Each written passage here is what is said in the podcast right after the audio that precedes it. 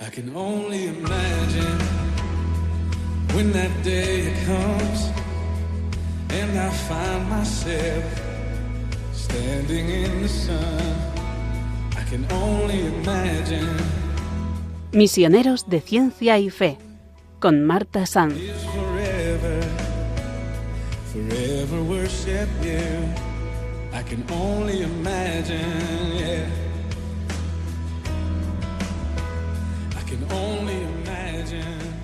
Bienvenidos a este nuevo espacio Misioneros de Ciencia y Fe en Radio María. Hoy tendremos a dos invitados de excepción. En esta primera parte tenemos con nosotros al doctor David García Azorín, miembro de la Junta Directiva de la Sociedad Española de Neurología, neurólogo del Hospital Clínico Universitario de Valladolid y fundador del Comité de Neurocooperación. Ha organizado proyectos de formación y asistencia en zonas como Camerún, Ghana, Costa de Marfil, la India y Honduras. En la segunda parte del programa estará con nosotros el sacerdote Javier Olivera Rabasi, muy conocido por muchos de ustedes, uno de los dos fundadores de la Orden San Elías, cuya misión tiene dos grandes frentes. Por un lado, evangelizar en los lugares más remotos de la tierra a todos aquellos pueblos que aún no conocen a Jesús. Por otro lado, se dirigen a evangelizar otro frente muy diferente, este en el mundo occidental, ayudar a alcanzar la verdad a través de una contrarrevolución cultural y apologética histórica. No se lo pierdan porque nos contará un nuevo proyecto muy interesante.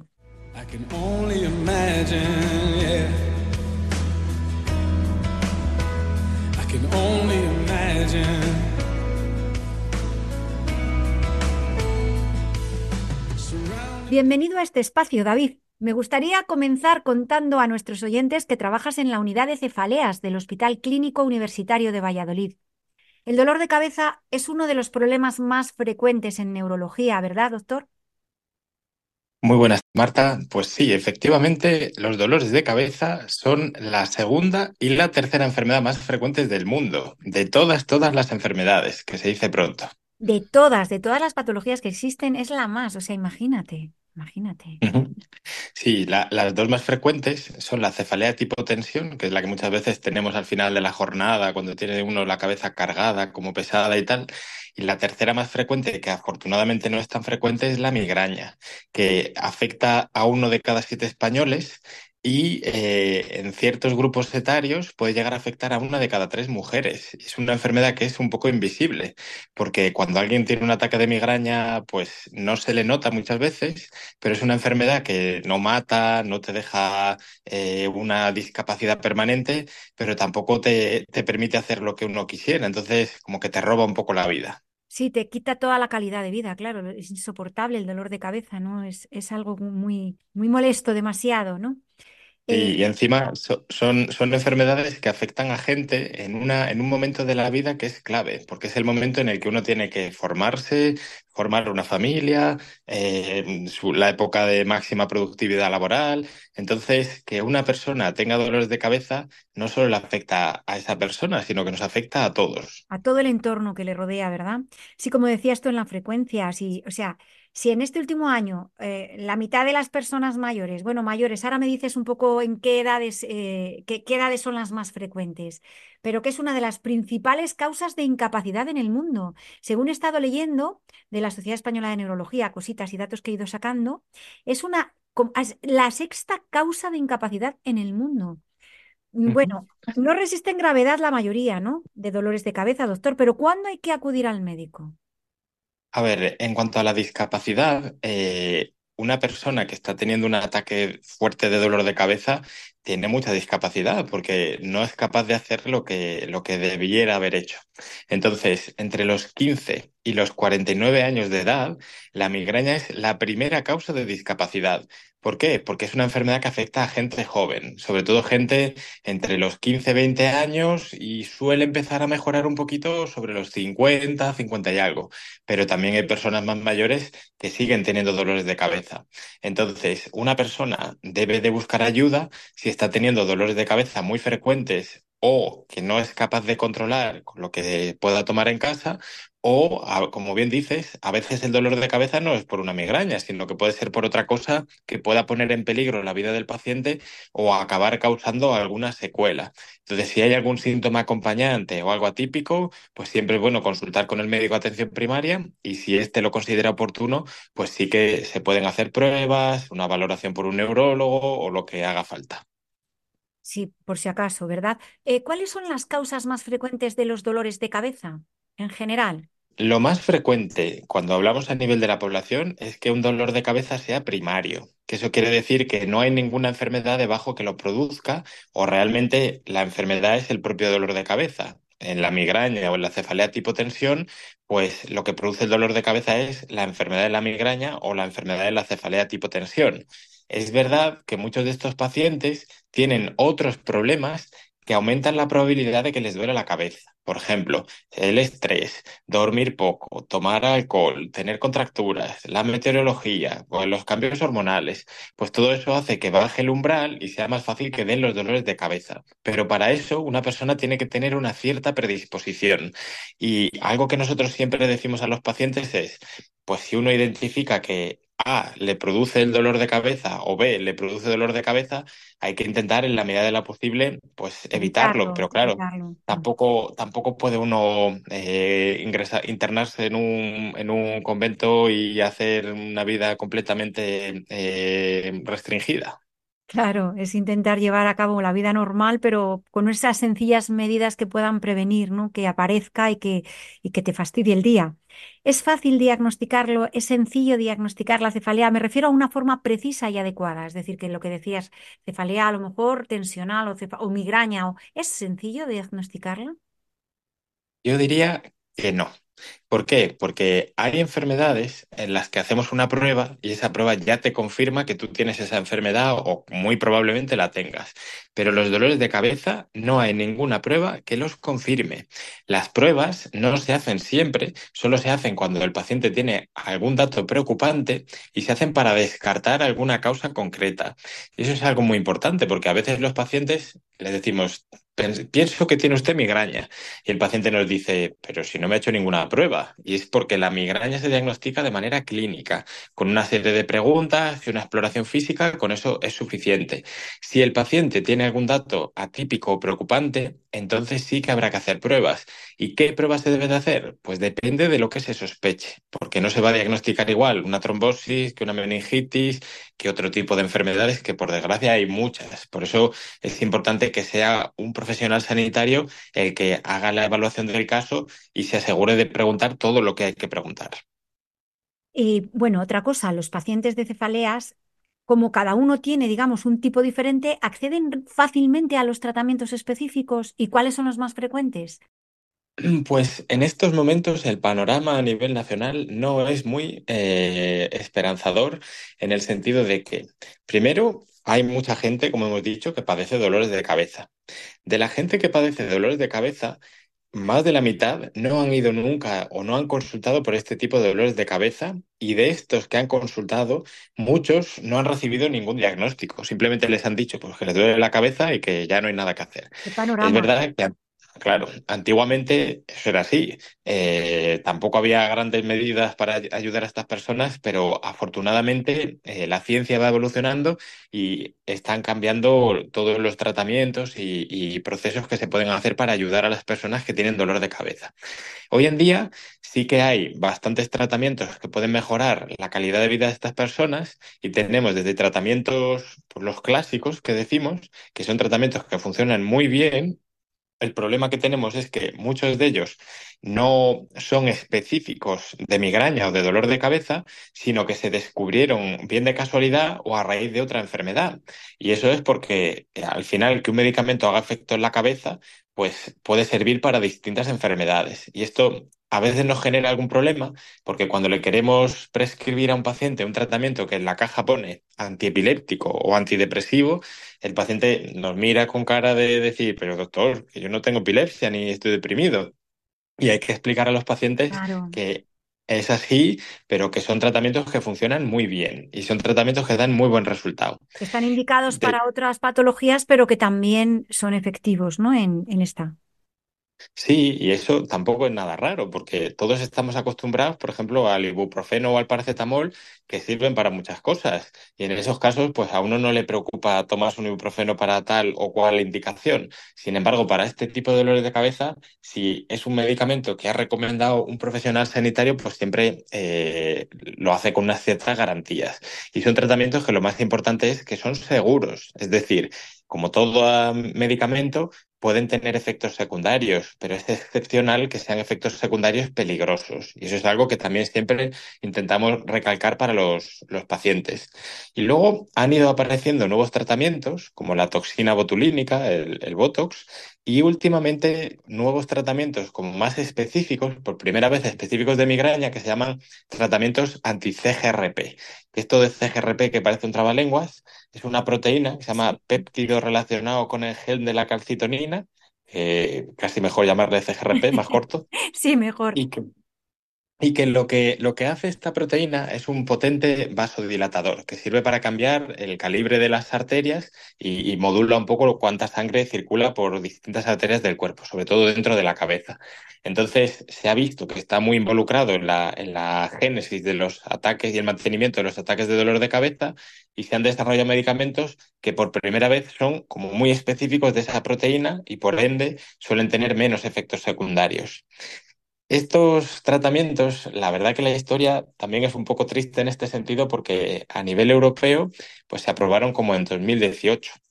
En España se aprobaron como en 2019 más o menos y a las distintas comunidades pues han ido llegando meses después. Incluso en algunas comunidades a, pesar de estar aprobados a nivel nacional, pues algunos todavía no han llegado. Y hay mucha disparidad en lo que un ciudadano puede recibir según si vive en esta calle o en esta otra calle o en esta ciudad o en aquella ciudad.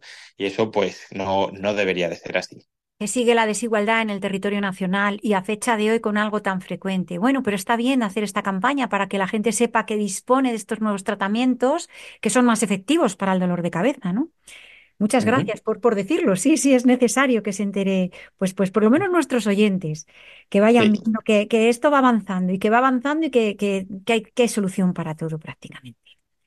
Doctor, en España somos privilegiados con el Sistema Nacional de Salud que nos atiende de forma gratuita, no como en otros muchos países, pero también con los especialistas y las tecnologías. Podemos acceder rápidamente a los últimos avances para tratar de forma adecuada cualquier trastorno. Por ejemplo, en este caso, ¿Cuáles son los últimos avances que se han producido? Eh, hablo más a nivel tecnología ya que a nivel tratamientos. ¿En esta enfermedad hay algún avance para diagnosticar el tipo o la tipología de, de cefalea, por ejemplo, que existe? Solo somos capaces de solucionar un problema si lo podemos entender cada vez entendemos mejor la enfermedad y por eso se han podido desarrollar tratamientos que son específicos o bastante específicos de la enfermedad. Entonces, probablemente el principal desarrollo eh, haya sido o avance haya sido en las terapias, que son terapias más específicas de esa enfermedad y no, no tan eh, que pueden servir para múltiples procesos y problemas. Sí, sí, sí. Qué bueno, o sea que es, es, es, importantísimo, porque claro, además cada paciente es individual, es, es un mundo, ¿no? Vamos a reflexionar unos instantes sobre lo que nos acaba de contar el doctor y volvemos tras este tema musical.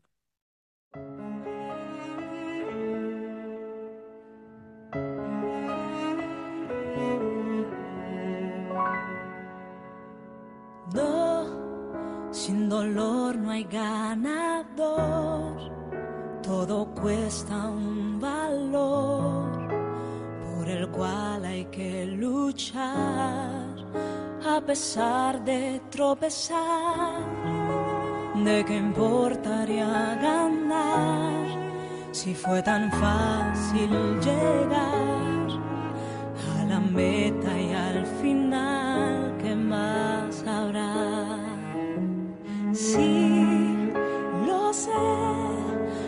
veces hay que ser golpeado para poder crecer y alcanzar un poco más de madurez, porque no habría forma de saber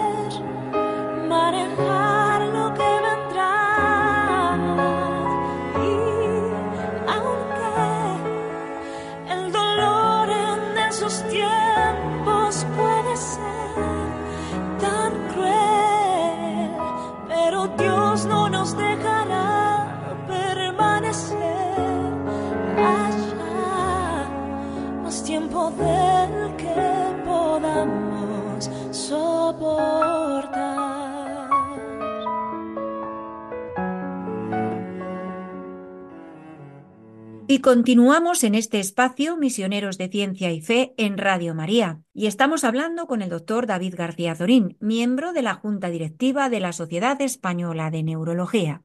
Me gustaría pasar a hablar un poquito del proyecto de neurocooperación que estáis haciendo desde la Sociedad Española de Neurología.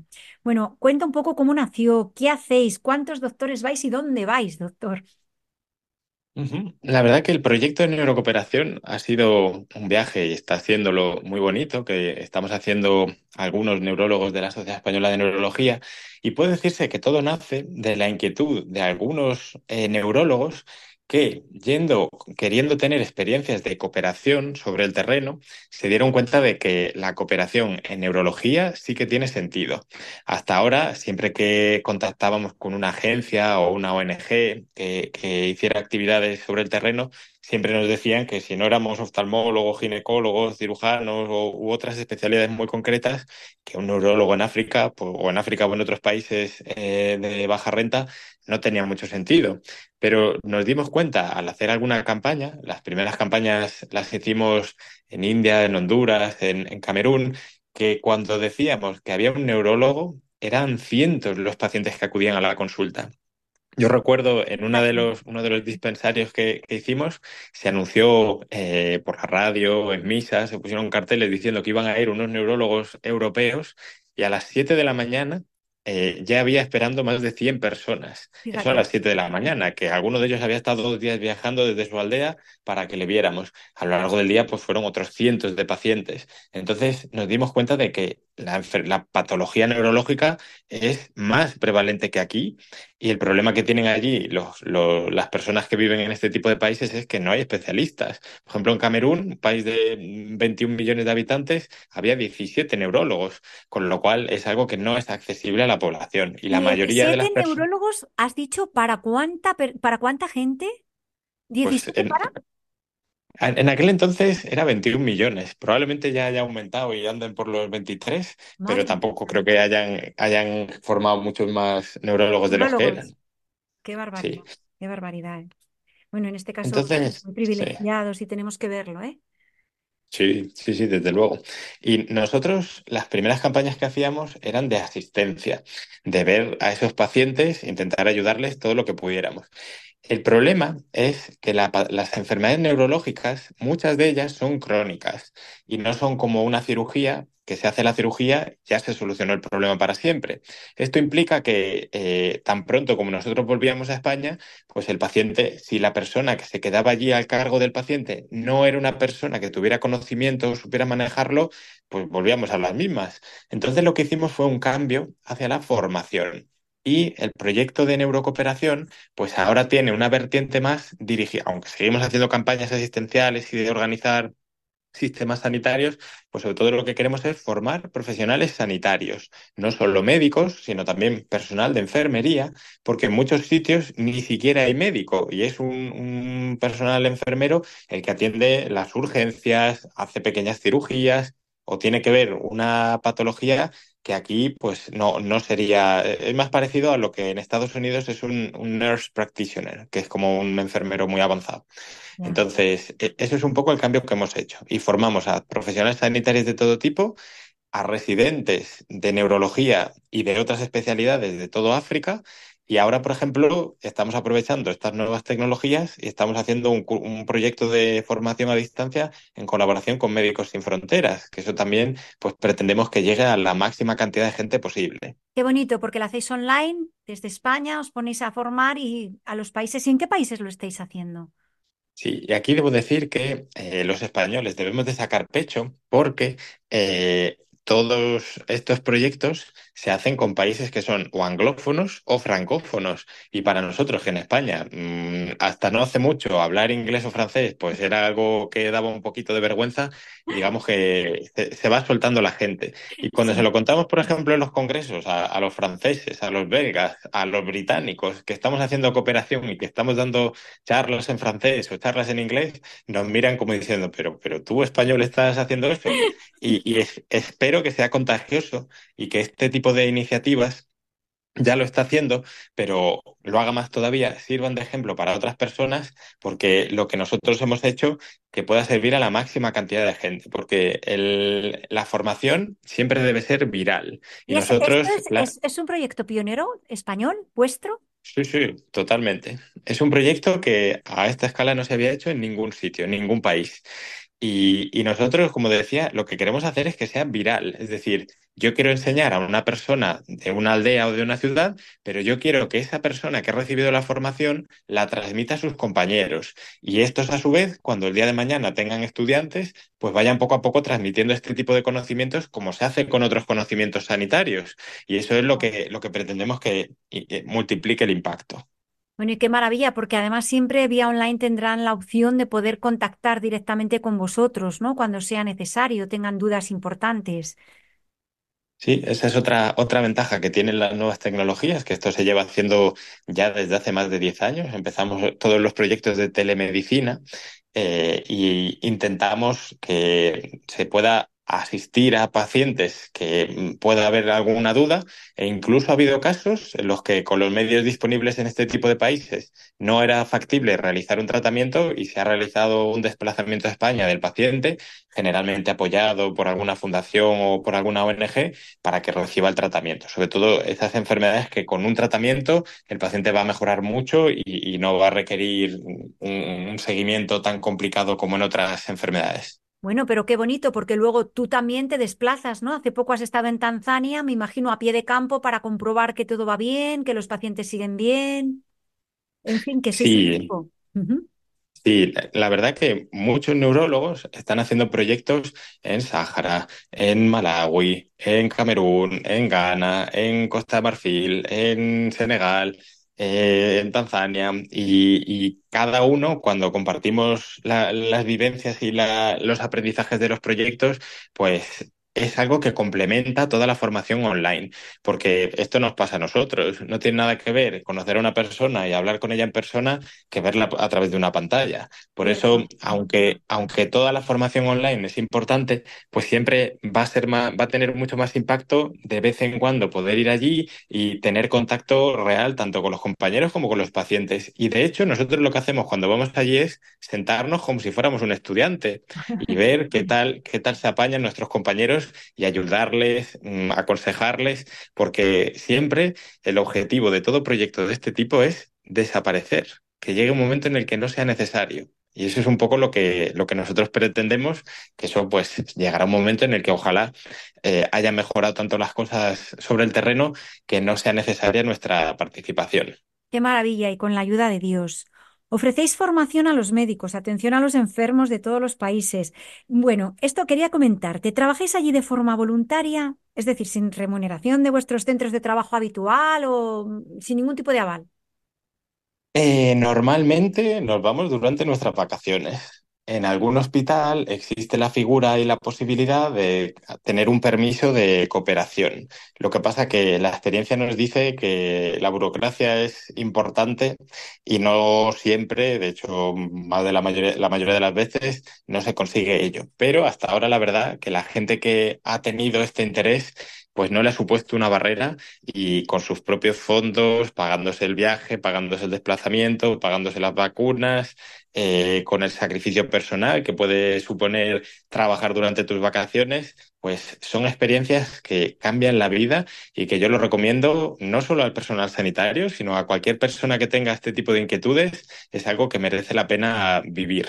Merece la pena, por supuesto, todo lo que hagas para los demás, de amor al prójimo, caridad, misericordia, ¿no? Vas transmitiendo ahí unos valores tan grandes y tan importantes. ¿Tú puedes contarnos, David, algún caso que recuerdes que sea más especial de todos los que has tratado en algún país desarrollado?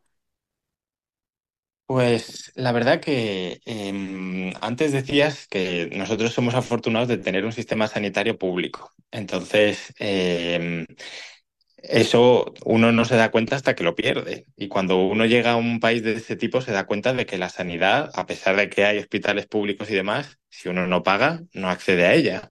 Y yo recuerdo un caso de una, un niño pequeño que fue al hospital con una fiebre muy alta, muy alta. eh, mm, estaba con un bajo nivel de conciencia, rigidez de nuca, que clínicamente parecía una meningitis. Y allí, hasta que la familia no aporta los medios, el personal sanitario como que no vea al- no, no se le pone una mano encima al enfermo hasta que no vaya el dinero por delante, que eso es algo aquí inconcebible. Ese paciente estábamos allí y lo pudimos ver rápido a pesar de, de todo. Y cuando vimos el caso, pues efectivamente parecía una meningitis. Entonces, eh, se prescribió el tratamiento. Y una costumbre que hay en África es que un médico es tanto mejor cuanto más fármacos prescriba. Entonces, aquí en España, si yo pienso que hace falta el fármaco X, pues yo pongo X y ya está. Pero allí muchas veces se pone una vitamina, un suero de no sé qué, un complemento de no sé cuánto. Entonces yo recuerdo este caso porque fue especialmente dramático y, a mí me, me afectó mucho porque le prescribieron el antibiótico, unas vitaminas, un suero de no sé qué y otra cosa rara y la madre no tenía dinero suficiente y compró tres de los cuatro medicamentos y el que no compró fue el único que realmente hacía falta, que era el antibiótico. Entonces yo cuando llegué al día siguiente y vi que el pobre niño no había recibido el medicamento que le, que le podía haber salvado, pues eh, se te cae el alma a los pies. Claro, porque además ellos no tienen conciencia ni conocimiento del tipo de fármacos que tienen que comprar, así que lo compraría ahí, a- pobrecitos. Te doy las gracias por habernos acompañado en el programa de hoy. Os deseo lo mejor en este comité de neurocooperación, que sigáis adelante y muchas gracias, David. Muchísimas gracias a ti, Marta, y ánimo con lo que seguís haciendo. Pero ustedes no se vayan todavía porque se encuentra con nosotros el padre Javier Olivera Rabasi, fundador de la Orden San Elías, que nos va a contar un nuevo proyecto tras esta bonita canción.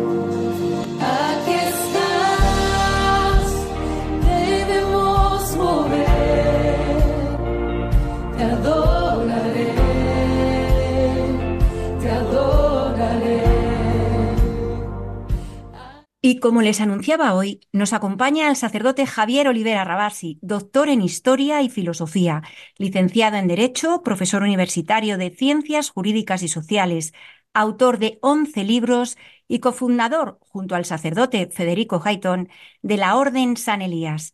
Bienvenido a Misioneros de Ciencia y Fe, padre. Muchas gracias por acompañarnos hoy. Muchas gracias a todos y gracias por, por atenderme. La Orden San Elías surgió a mediados de 2015 con la aprobación de la Iglesia en plena meseta tibetana. ¿Puede contarnos, padre, cómo surgió la idea de crear esta nueva orden? Bueno, sí, con el padre Federico nos conocemos hace muchos años. Yo llegué a ser profesor de él de seminario. Ambos estábamos en diversos destinos. Yo estaba destinado en, en una provincia llamada Mendoza, aquí en Argentina, en un colegio, un, bachillerato humanista para muchachos, dando clase en el seminario, en, un profesorado de filosofía e historia. Y él estaba misionando en China y Taiwán, ¿no?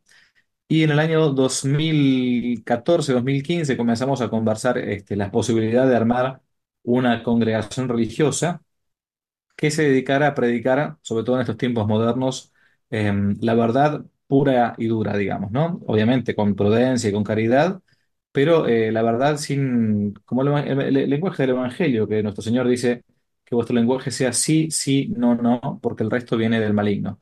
Entonces, eso es lo que se conoce como la virtud de la parresía. Bueno, y como ambos estamos trabajando en dos ámbitos muy concretos, él en lo que se conoce como las misiones adyentes a- a- hacia los gentiles, hacia, hacia los paganos, hacia los que no conocen a Jesucristo. Y yo, en el ámbito de la evangelización de la cultura, o en lo que uno puede llamar la contrarrevolución cultural católica, eh, dijimos, bueno, busquemos que de predicar la, con parresía, esto es con franqueza, con, con- con honestidad evangélica, la doctrina católica, en esos dos campos, en el campo de las misiones adyentes y en el campo de la contrarrevolución cultural católica.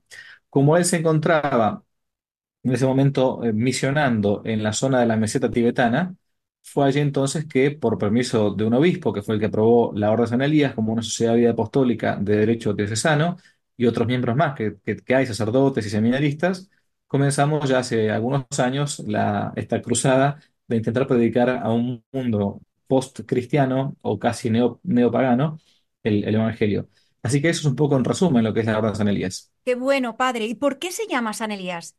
Bueno, San Elías porque es el gran profeta de la parresía, o sea, aquel que eh, predicó a los judíos y a los paganos con franqueza, aquel que hizo degollar a, sacerdotes eh, paganos por no ser sacerdotes del Dios Altísimo, eh, aquel que también es el hombre de la contemplación, pero el de la contemplación y después de la predicación, o sea, no solamente, solamente para nosotros no somos contemplativos, somos contemplativos, pero también activos, somos apostólicos, somos misioneros.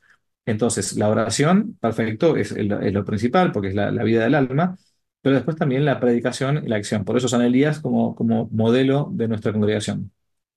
Perfecto. Bueno, y como la verdad os hará libres, como dice el Señor, ¿no? En Juan 8:32. Si no me equivoco, sí, la verdad os hará libres. Y ahí están eh, misionando, pues lo que decía, la misión dirigida a dos frentes. Por un lado, Adgentes, que consiste en llevar el Evangelio hasta los lugares más remotos de la tierra. Y por otro lado, pues la parte de esta misión que desempeña es la parte del Federico, Ja- del padre Federico Hayton, ¿verdad? Él se dirige a los no cristianos. Tiene como se exacto, a los no cristianos, principalmente a los no cristianos. Eso es lo, lo que se llaman las misiones adyentes, o que el Evangelio, cuando uno ha leído seguramente la Biblia, eh, cuando se habla de los gentiles, ¿no? De los Ahí gentiles son aquellos que, que no, que no, que no son este, que no conocen a Jesucristo todavía. Exactamente. Mm, que no le conocen. Y ahí, bueno, fundan co- comunidades cristianas, hacen crecer las iglesias hasta su completa madurez, forman misioneros, dan catequesis, atienden la pobreza material y espiritual, pues de los más olvidados, ¿no? De las periferias, en lugares como el Himalaya, India, Amazonas, Polo Norte, Indochina, China rural, Costa de Marfil, Malawi, Benín, etcétera, ¿no? ¿Cómo Sí. llevan a cabo estos apostolados de esta misión a Chentes, padre? Bueno, el, el sistema es muy sencillo. Eh, nosotros lo que hacemos es siempre trabajar bajo la, la- el permiso y la guía de un, de un obispo, que es el, el- el- el pastor de una diócesis. Le ofrecemos, o a veces nos han llamado desde diversas diócesis, para poder eh, ir a hacer lo que se conoce en, en el, en el derecho canónico, la plantatio ecclesiae. ¿Qué significa la plantatio ecclesiae? Es una frase en latín que significa la plantación de la iglesia. Es decir, ir a lugares donde la iglesia no existe o donde no hay ningún cristiano, ningún católico o apenas, no sé, una, familia o una persona y estar durante un tiempo determinado, a veces se puede estar un año, dos, en unos casos hemos estado tres años, en el Himalaya estamos cinco, hemos estado cinco años directamente, para conformar comunidades católicas. O sea, se empieza de cero. De cero significa cero. O sea, no es que hay una capilla o hay una parroquia. Se va con una carpa, Nada. literalmente. Nada. Con una, con una mochila, con una carpa, con una saco de dormir. Y se comienza así eh, predicando, como los primeros este, apóstoles, ¿no? O sea, predicando el Evangelio, como siempre, como siempre ha hecho la iglesia, como siempre ha hecho la iglesia con, incluso acá en América, España, cuando llegó a América, evangelizaba Qué de esa manera maravilla, qué no maravilla. había nada. Entonces, de ese modo, con el permiso del obispo, se va a un lugar determinado, se está un tiempo predicando el evangelio, se va conformando una comunidad católica, y después de un tiempo ya determinado, en que se va conformando primero una- un, un centro de, de oración, un centro de misión, después una capilla, y el, el objetivo normalmente, en la, en la experiencia que tenemos, es conformar una parroquia. Una vez que la parroquia está conformada, nosotros la entregamos a la diócesis, o sea, no, no nos quedamos ahí.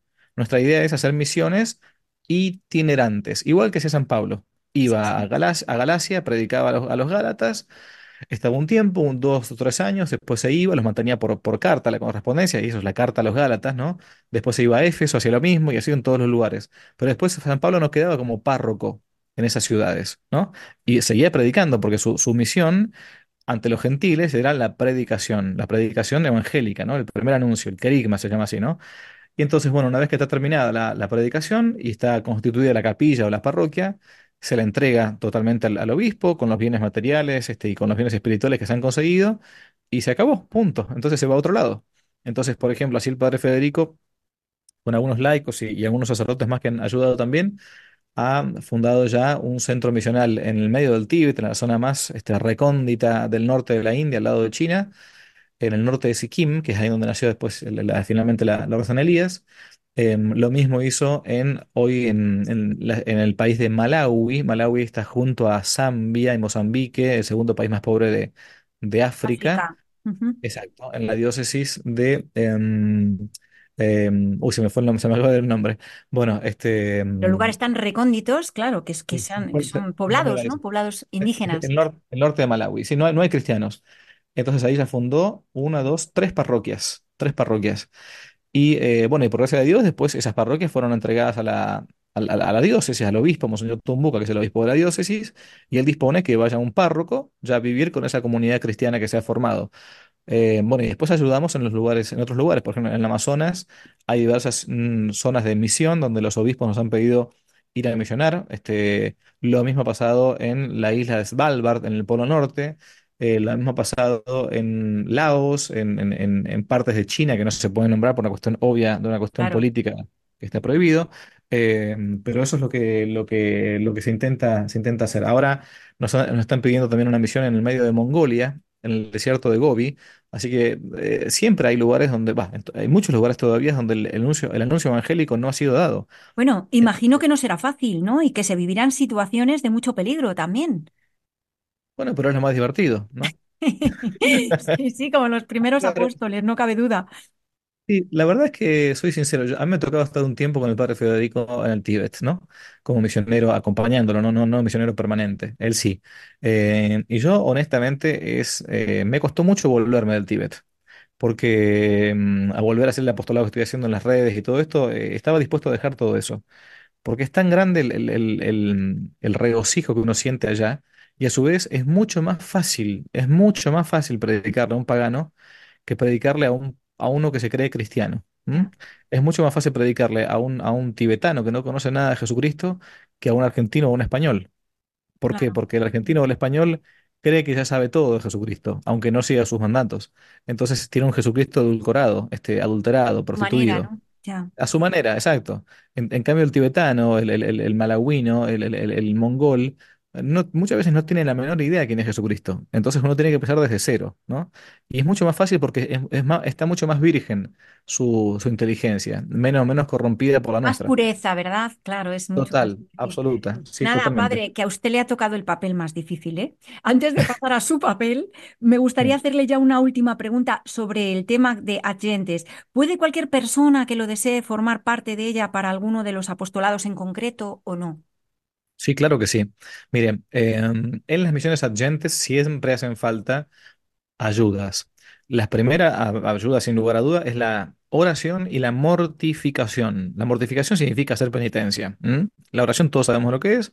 La mortificación significa hacer penitencia por nuestros pecados, por los pecados de los otros, por aquella gente que no conoce a Jesucristo, por aquellos misioneros que están en lugar de tierra de misión, y así como Santa Teresita del Niño Jesús eh, es la, pat- la copatrona de las misiones, junto con San Francisco Javier, y nunca salió del claustro. Bueno, por un lado la oración.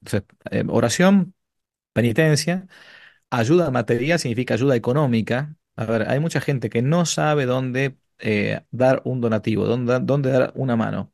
Y a veces dice, no, este cura de mi parroquia no me gusta porque dice cualquier cosa, este otro no me gusta porque no le confío. Bueno, eh, acá en concreto, en las misiones, hace falta ayuda material. Y por último, por último en concreto, y yendo, yendo a las misiones. A ver, ha habido laicos que han ido a las misiones un tiempo, dos semanas, un mes, lo que uno, una semana, lo que, lo que fuere, les Voluntariado. ha cambiado la vida. Sí, Sí, no, no, sí. no un voluntariado. No, yo no hablo de vol- vol- voluntariado es para gente que no cree. Es para la gente que quiere, eh, para que quiere tranquilizar su conciencia. No, no, no. Hablo de misionar. Nadie va a hacer. Nosotros no recibimos voluntarios.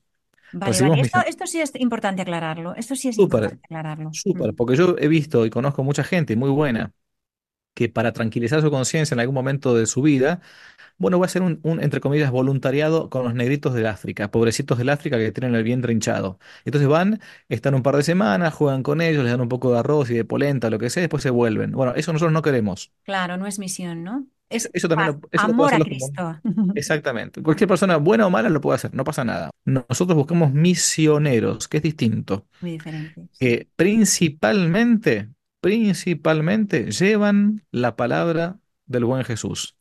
Y secundariamente, obvio también, de un modo civilizan y ayudan a la civilización con algún pozo de agua, con lo que sea, pero eso es secundario. O sea, la, la, la ONU también hace pozos de agua. La, este, Pero no, presentan el Evangelio, ¿cierto? exactamente. La Agenda 2030 también hace estas cosas. Eh, eh, pero nosotros queremos presentar a Jesucristo. Nuestro Señor no nos mandó a, a- a- a repartir arroz. Nos eso mandó a predicar el Evangelio. Entonces nosotros no buscamos voluntarios, buscamos misioneros. Lo otro se da por añadidura. Donde hay un Correcto, misionero jamás se pasa hambre, ya se ocupa Jesús. exactamente. Qué bonito, padre. Muy buen- bueno, pues como les decía, por otro lado, desde la Orden San Elías se dirige a otro frente muy diferente, que ese es el que le toca al padre Javier Olivera. Ayudan a alcanzar la verdad a través de una contrarrevolución cultural y apologética histórica. Es lo que les decía antes al principio el padre. Una misión evangelizadora imprescindible en el mundo de hoy, que parece haber perdido la fe y hasta el sentido común. Y esta es la parte a la que se dedica usted. ¿Puede hablarnos de esta contrarrevolución? Bueno, sí, yo hace muchos años, cuando tenía 18 o 19 años, leí un pequeño opúsculo acerca de un famoso mm, revolucionario comunista italiano que fue Antonio Gramsci, ¿no? Antonio Gramsci es un comunista que murió casi prácticamente preso por el régimen de, de- Mussolini en Italia y mm, había caído preso porque era, nada, uno de los primeros dirigentes comunistas de su país. Y mientras está en la cárcel, Antonio Gramsci escribe unos cuadernos que van a ser publicados después de muchas décadas, ¿no? En español, en la, en la década del 80 recién se publicaron en español, imagínese. Pero se llamaban así los cuadernos de la cárcel, donde él planteaba que el comunismo había triunfado ya en la Unión Soviética, estaba triunfando en otros países, pero que no iba a triunfar del todo esa revolución comunista si no existía lo que él llamaba una revolución cultural. ¿Qué es una revolución cultural? Es cambiar el sentido común. Lo estoy resumiendo, ¿no? Hay que cambiar el sentido común de las personas, el sentido lógico, ético, estético, humano. Entonces, él decía, si uno el comunismo quiere mantenerlo a fuerza de bayonetas, eh, bueno, eso es un corset que en algún momento explota, porque la gente no está convencida. Hay que hacer que la gente ame la revolución. Y entonces es lo que él conoce como la revolución cultural, que es, que es lo que hoy vivimos, ¿no? Hoy ya estamos en, eh, eh, inmersos por completo en esta revolución cultural. Bueno, cuando yo leí a Antonio Gramsci hace más de veintipico de años, dije, bueno, yo quiero hacer justamente eso, pero al revés, ¿no? Quiero hacer una contrarrevolución cultural. Yo todavía no era ni sacerdote ni seminarista, era un joven estudiante que estaba de novio, así que imagínese, estaba en otro, en En otra, en otra otro, onda. pero, pero sí, pero estaba seguro que eso quería hacer. Entonces, Bueno. he dedicado todo el resto de, de los años que, me- me- me- que he que he tenido hasta el día de hoy a, a intentar hacer eso. Em, primero como laico, después como sacerdote. ¿Y qué es la contrarrevolución cul- cultural? No es hacer una, una revolución contraria, sino que justamente hacer lo contrario de la revolución. Y una de las cosas que yo aprendí en estos años es que cuando uno se da cuenta mm, de, de que lo están, le están mintiendo, como ningún ser humano quiere ser mentido, eh, al contrario, el hombre está hecho para la verdad, entonces a todos, todos detestamos la mentira, los ladrones, los buenos, los malos, todo el mundo detesta la mentira. Cuando uno descubre eh, que le han estado mintiendo y encuentra la verdad, ese- esa misma verdad ya uno lo hace libre, lo libera y comienza a hacer como la introducción para con- conseguir otras verdades. Por eso yo no, he- no me he dedicado eh, como el resto, muchos sacerdotes, que está muy bien que lo hagan, está perfecto. Salvo una sola vez que el año pasado hice un curso entero de catecismo, yo en estos 10 años de que no te la cuenten, no me he dedicado a dar catecismo, me he dedicado a predicar la verdad en los ámbitos de la historia, por ejemplo, en los ámbitos de la filosofía, en los ámbitos de, de las ciencias políticas, en los ámbitos más bien donde uno se maneja, en los ámbitos humanísticos. Y ya la misma predicación de la verdad eh, ha hecho que mucha, gracias a Dios y a pesar mío, mucha gente se acerque a la verdad con mayúscula, que es Jesucristo, nuestro Señor. Sin predicarle de modo directo a Jesucristo, sino, sino que de modo indirecto, predicando la verdad, mucha gente se ha acercado a nuestro Señor Jesucristo. Bueno, esto es lo que yo llamo hacer una Revolución Cultural Católica, que al final de cuentas es una contrarrevolución espiritual, porque es el cam- un cambio de, un cambio de alma, un cambio de estilo de vida. Cuando uno conoce la verdad que, que hace libres, bueno, nuestra vida cambia. Exactamente, en la búsqueda de la verdad. Y lo hace Exacto. además, pues eso, a través de medios de comunicación social y digital, ofrece formación cultural y religiosa en webs, publicaciones, tiene su propia editorial, ¿no? Parresía Ediciones, entre otras cosas.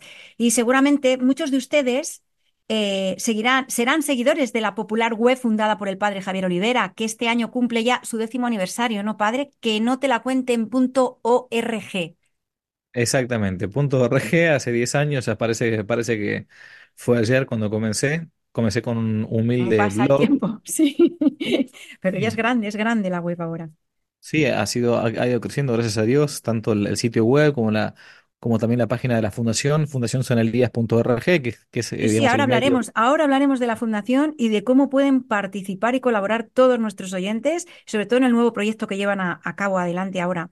Eh, ¿puede Sí. describirnos antes un poquito, por los que no conozcan, que probablemente todos los oyentes ya, o muchísima gran mayoría ya estén conectados al que no te la cuenten punto org, pero ¿puede describirnos los contenidos de esta página y de su canal de YouTube? Un canal que además ya sobrepasa más de 360 o 400 mil eh, seguidores, ¿no? Que es una barbaridad lo que va teniendo. Gracias a Dios, sí. Eh, a ver, eso nació, el que no te la cuenta en punto .org y después ahí surgieron todas las redes sociales, el canal de YouTube y compañía. Surgió a partir de un libro, el libro eh, que publiqué en el año 2012 o 2013, ni me acuerdo, es titulado así como, como el blog, eh, como la página, que te la cuenten, que es un libro que intenta mostrar lo que son las leyendas negras de la iglesia. O sea, todos los, los, los tópicos habituales con los que se nos ataca, la Edad Media, la Inquisición, el caso Galileo, el evolucionismo, este, todos estos, estos puntos eh, habituales, eh, fue primero eh, publicado el libro. Y después el libro engen- engendró el, el blog. Fui colocando pedacitos de ese libro en ese blog y después fue, fue habiendo cada vez más visitas, más consultas, y se, y se engendraron después nuevos libros, que no te la cuenten dos, que no te la cuenten tres, y después varios más. Tengo una, una serie de libros ya publicados, pero primero fue la escritura en libros, y como la gente lee poco, es la verdad, ahora sí. pasé al, al tema de, de- de los podcasts o, o los videos en, en- en- YouTube. Así surgió un poco. ¿De qué tratan? Lo- Los temas son siempre más o menos eh, rondando en lo mismo. Es intentar mostrar que la realidad que nos cuentan no es la, la verdadera, ¿no? Y que muchas veces este, está parcializada, está ideologizada o está dirigida a propósito hacia, hacia un objetivo que es el objetivo de la revolución con, con R mayúscula, que es dar vuelta el orden instituido, dar vuelta al sentido común, dar vuelta o tergi- tergiversar nuestra propia fe católica de- en eso más o menos gira todo lo que es el trabajo que tratamos de hacer en, que no te la cuenten. Hacer una, una contrarrevolución cultural y espiritual planteando la verdad, que es lo que hoy, es, hoy, por hoy, ah, valga la- la paradoja, hoy es lo más revolucionario que hay. Yo siempre digo que yo soy un cura que no dice ninguna cosa extraordinaria. De hecho, yo digo lo, digo lo que está en el catecismo, pero decir la verdad pura y dura hoy ya es Es, revolucionario. claro, es revolucionario, es que no, es- no estamos acostumbrados ya a que nos cuenten realmente la verdad, ¿no? Ese es el, el problema. Qué, qué- qué- qué grave, qué grave de lo que estamos hablando, me parece tan fuerte. Sí. Eh, vamos a ver, la Fundación San Elías, padre, vamos a hablar de la fundación, porque la Orden San Elías se fundó, o sea, en 2015, y la fundación, Claro, una cosa es la Orden San Elías, que es la eso congregación re- religiosa, digamos, y otra cosa distinta es la fundación civil que se ha creado en Argentina, en Estados Unidos, en, Europa, para poder ayudar eh, económicamente a los apostolados de la Orden San Elías. Por gracia de Dios, un grupo de laicos amigos en diversos lugares del mundo dijeron, bueno, ¿cómo, cómo apoyamos nosotros a, este, a e- estos apostolados misioneros en, en estos dos ámbitos, en la, en las misiones adyentes y la contrarrevolución cultural católica? Entonces se fueron armando, como en varios países, eh, fundaciones o asociaciones civiles para poder ayudar a los apostolados de la Orden San Elías.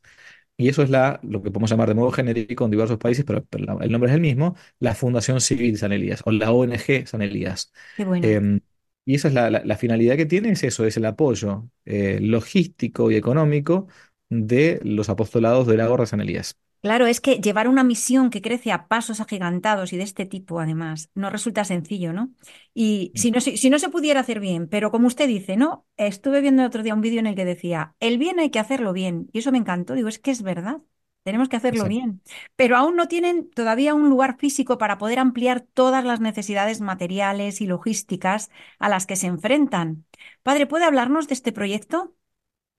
Sí, mira, hace tiempo que, como antes usted decía, nosotros creamos la, em, editorial de Que no te la cuenten, ¿no? Que la, le hemos puesto como nombre Parresía por esta, por esta virtud, pero ustedes pueden entrar en, en un sitio llamado editorial.quenotelacuenten.org.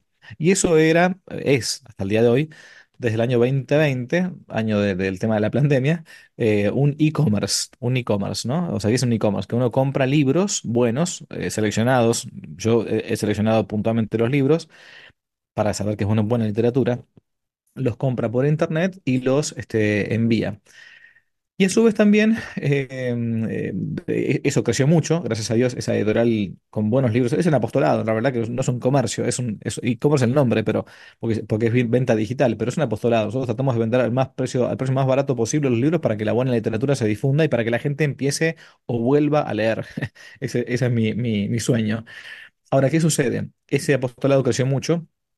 A su vez también las conferencias que a uno le pedían dar, tanto presenciales como virtuales, iban creciendo. El aparato, digamos, este, de, de, de- y, y- de, y de videos cada vez es más demandante porque la gente pide mayor este, calidad de audio, de video, de luces, de micrófono.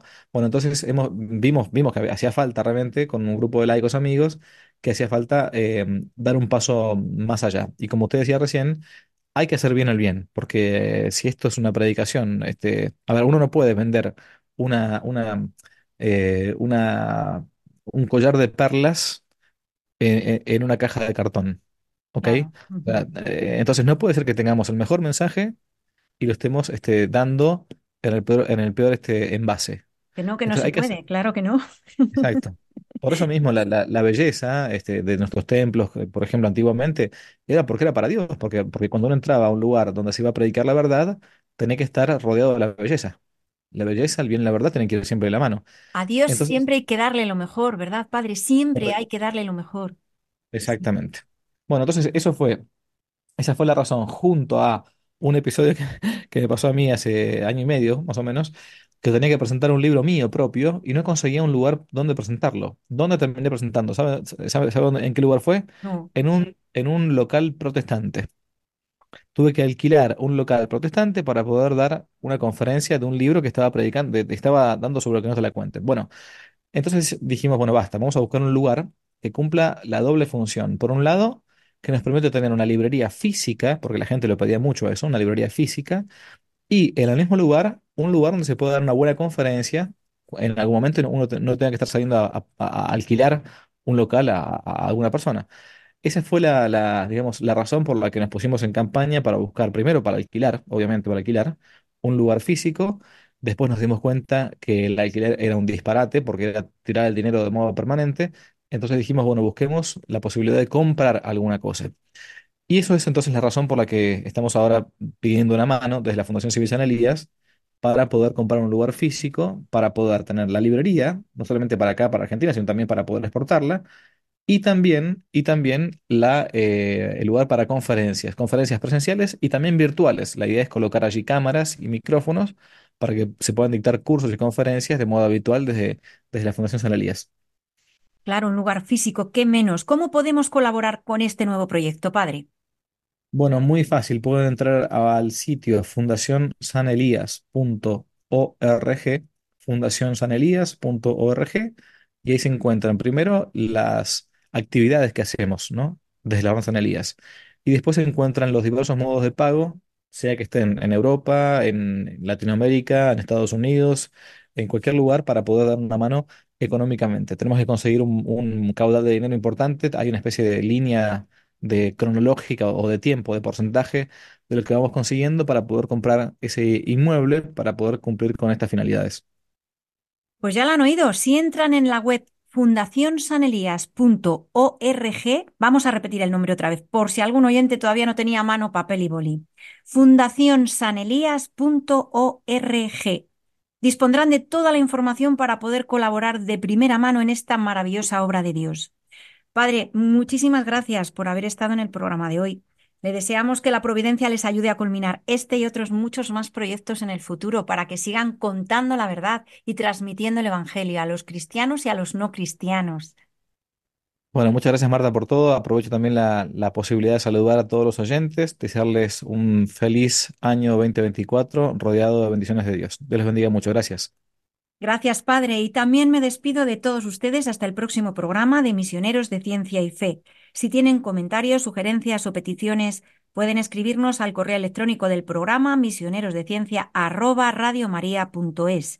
Si desean volver a escuchar el programa, pueden hacerlo en el podcast que se encuentra en nuestra web radiomaria.es. O si prefieren recibirlo en casa, pueden solicitar el CD llamando al teléfono 91 822 8010. Muchas gracias por acompañarnos hoy.